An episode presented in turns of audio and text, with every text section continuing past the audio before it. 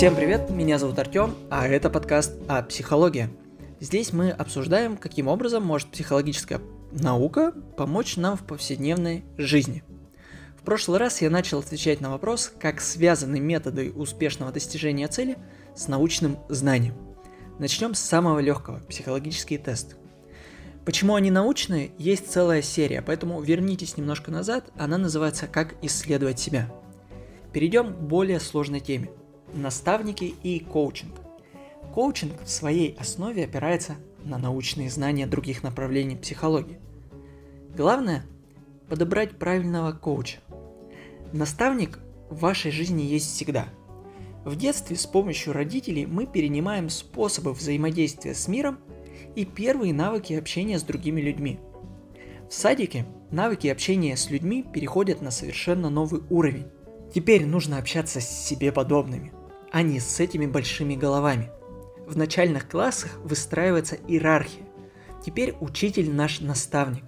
После начальной школы мы ищем себе кумиров в обществе или в ближайшем окружении. Уже становится неважно, какого он возраста. Главное найти в нем то, что хочешь увидеть в себе или того человека, который просто тебя понимает. И неважно, где он будет. Он может быть около тебя, а может писать песни. Главное, чтобы он понял тебя. Потом в какой-то момент мы благополучно забываем об этом, обо всем. Не все, но многие. Включается наше «я». Теперь мы не хотим быть похожи на кого-то. Мы самостоятельны. И теперь мы будем применять весь ранее полученный опыт на практике. Вашему вниманию был представлен краткий курс возрастной психологии за одну минуту. Зачем? Показать, что способ с наставником также научен, как и способы выше. Только в этой ситуации он опирается скорее на психологическую науку, а не на естественную. В принципе, библиографию тоже можно отнести сюда.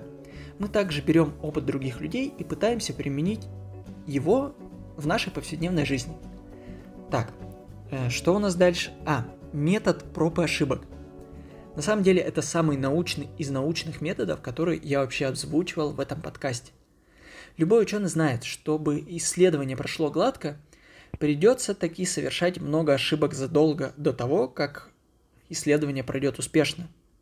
И только проанализировав эти ошибки, мы сможем добиться идеального исследования – Опять-таки, сюда же мы запишем начальное измерение. Какой ученый будет проводить исследования без знаний начальных значений? Ну, психолог, экономист, культуролог какой-нибудь, но сейчас не об этом. Что же касается методики SMART, исследований на эту тему я не находил, но полагаю, она также опирается на науку. Цель должна быть конкретной, в научной работе это обозначается как конечный результат работы, ограниченной во времени, ну, сроки дипломной работы никто не отменял, измеримой, мяч, который мы с вами кидали, и ракету, которую мы запускали в первой серии, отличное тому подтверждение. Там всегда были некоторые единицы измерения. Значимой или актуальность в научной работе. Достижимой в исследованиях нужно проверять предположения на практике. Как видите, судя по всему, методика SMART просто в максимально понятной форме доносит до нас структуру дипломной работы. Ну и способы мышления. Этот метод опирается на то, что я в центре исследования или на гуманистическую парадигму. Да, со стороны естественной науки это ерунда, хотя может быть в нейронауках, но со стороны гуманистического подхода отличный способ исследования – Надеюсь, я показал, что данные методы являются научными и на них можно положиться. А теперь главный вопрос. Поможет ли какой-то из этих методов именно вам? Для этого давайте я вам еще более подробно расскажу, как делаются психологические тесты. Эту параллель можно перенести и на остальные способы. Например, тест интеллекта. Сейчас не будем говорить, насколько корректно измерять интеллект – и спорить о понимании, что вообще есть интеллект. Просто знайте, что есть такой тест. Он задумывался для измерения умственных способностей людей. С момента его первого использования потерпел множество изменений. Как же в этом тесте определяют, какой уровень интеллекта у человека? По трем шкалам. Первое – низкий уровень, затем средний, а после высокий. С этим все понятно, но задумаемся, а как они определили, что, например, 90 баллов по тесту интеллекта – это именно средний уровень, а не низкий? Для этого использовались математические методы обработки данных. В очень упрощенном виде это выглядит так. Тест проходит в первый раз 10 человек. Еще никаких уровней нет. Мы только пытаемся создать эти уровни. Из них 2 человека набирают ниже 90 баллов, 6 человек от 90 до 110 и еще 2 от 110 баллов и выше. Отсюда и делается вывод о различных уровнях. Теперь у нас будет все, что ниже 90 баллов, низкий уровень, все, что выше 110, высокий, остальное средний. Но теперь попробуем еще раз провести этот эксперимент. Теперь 3 человека набрали ниже 90 баллов, 5 человек от 90 до 110 и 2 человека от 110 и выше. Так, теперь ниж... на нижней границе у нас всего 3 человека, а на верхней 2. Непорядок. Нужно, чтобы на концах было всегда одинаковое количество человек. Чтобы уровни были пропорциональны, нужно сделать следующее. Или опустить нижний уровень до, допустим, 80. Или поднять верхний уровень. Чтобы на концах всегда были, было одинаковое количество человек.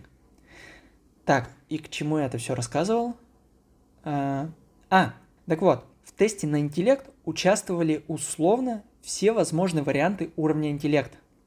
Со способами точно так же. Я перечислил почти все способы по эффективному достижению цели. Поэтому вам с высокой долей вероятности поможет хотя бы один из них. Опять-таки, почему я не говорю с точной уверенностью? Во-первых, я перечислил не все известные на сегодняшний день способы. Например, приложения, развивающие вашу память, реакцию мышления и так далее. Почему я не внес его в этот список? Потому что не до конца уверен в нем – на сегодняшний день знания, которые, которыми я обладаю, говорят, задания в подобных приложениях тренируют в вас лишь способность выполнять именно эти задания. На этом я и остановлюсь. Еще очень популярный метод – медитация. Сразу скажу, я не практиковал, но исследований на эту тему также не читал. Поэтому, как и с, при... с приложениями, я могу ошибаться. На сегодняшний день лично у меня знания таковы – Тренируясь медитировать, вы тренируетесь медитировать. Объясню. Странно, когда вы хотите развить концентрацию во время работы без работы. В этой ситуации может сработать следующий механизм. Сейчас я попрошу вас не думать о белом котике. Вы ни за что не должны думать о белом котике, о маленьком пушистом белом котике который пьет молочко из маленькой красной миски в маленьком домике. Ладно, меня немного повело. В общем, если вы будете не думать о белом котике, задавая себе подобную установку, в этой установке вы уже будете думать о белом котике. Поэтому в ситуации медитации самый, на мой взгляд, действенный способ – это просто переключиться – если у вас существует какая-то проблема, которую вы не знаете, как решить, и хотите отложить ее на потом, просто начинайте думать о чем-то другом. Есть, конечно, еще один очень действенный способ. Платон говорил, что когда мы пытаемся что-то запомнить, ни в коем случае нельзя это записывать.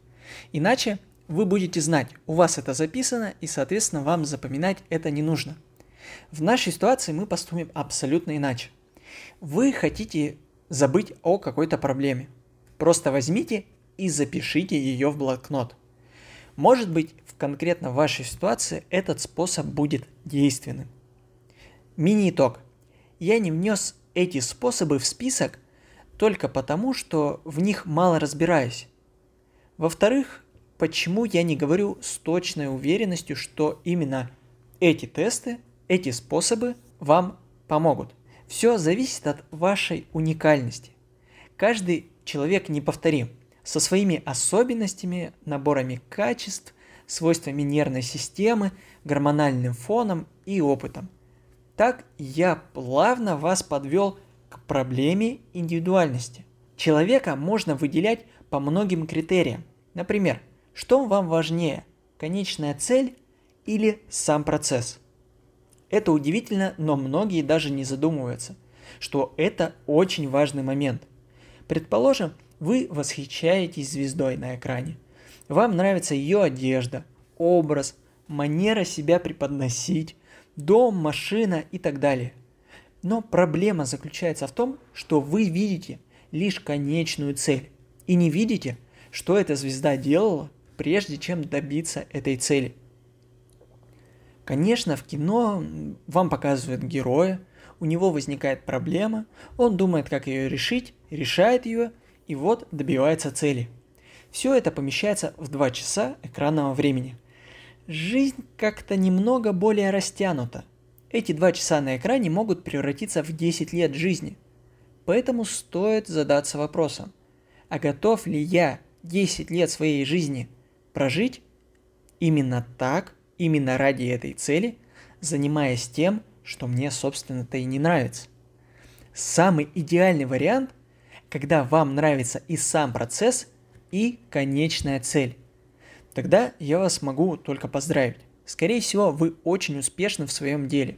На мой взгляд, самый часто встречающийся случай, когда нам нравится конечная цель, а процесс желательно бы вообще пропустить.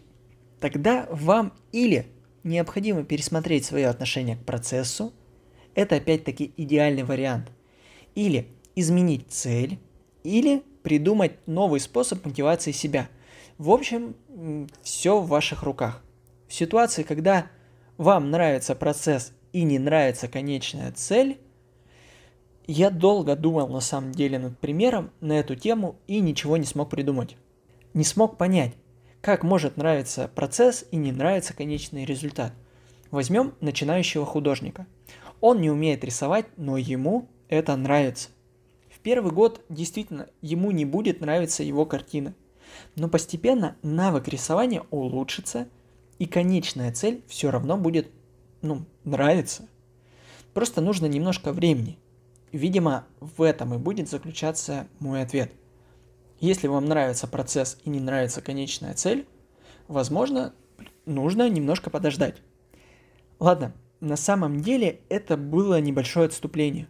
Просто хотел обратить ваше внимание на разницу между процессом и конечной целью. Она, конечно, связана с индивидуальными особенностями, но не так сильно, как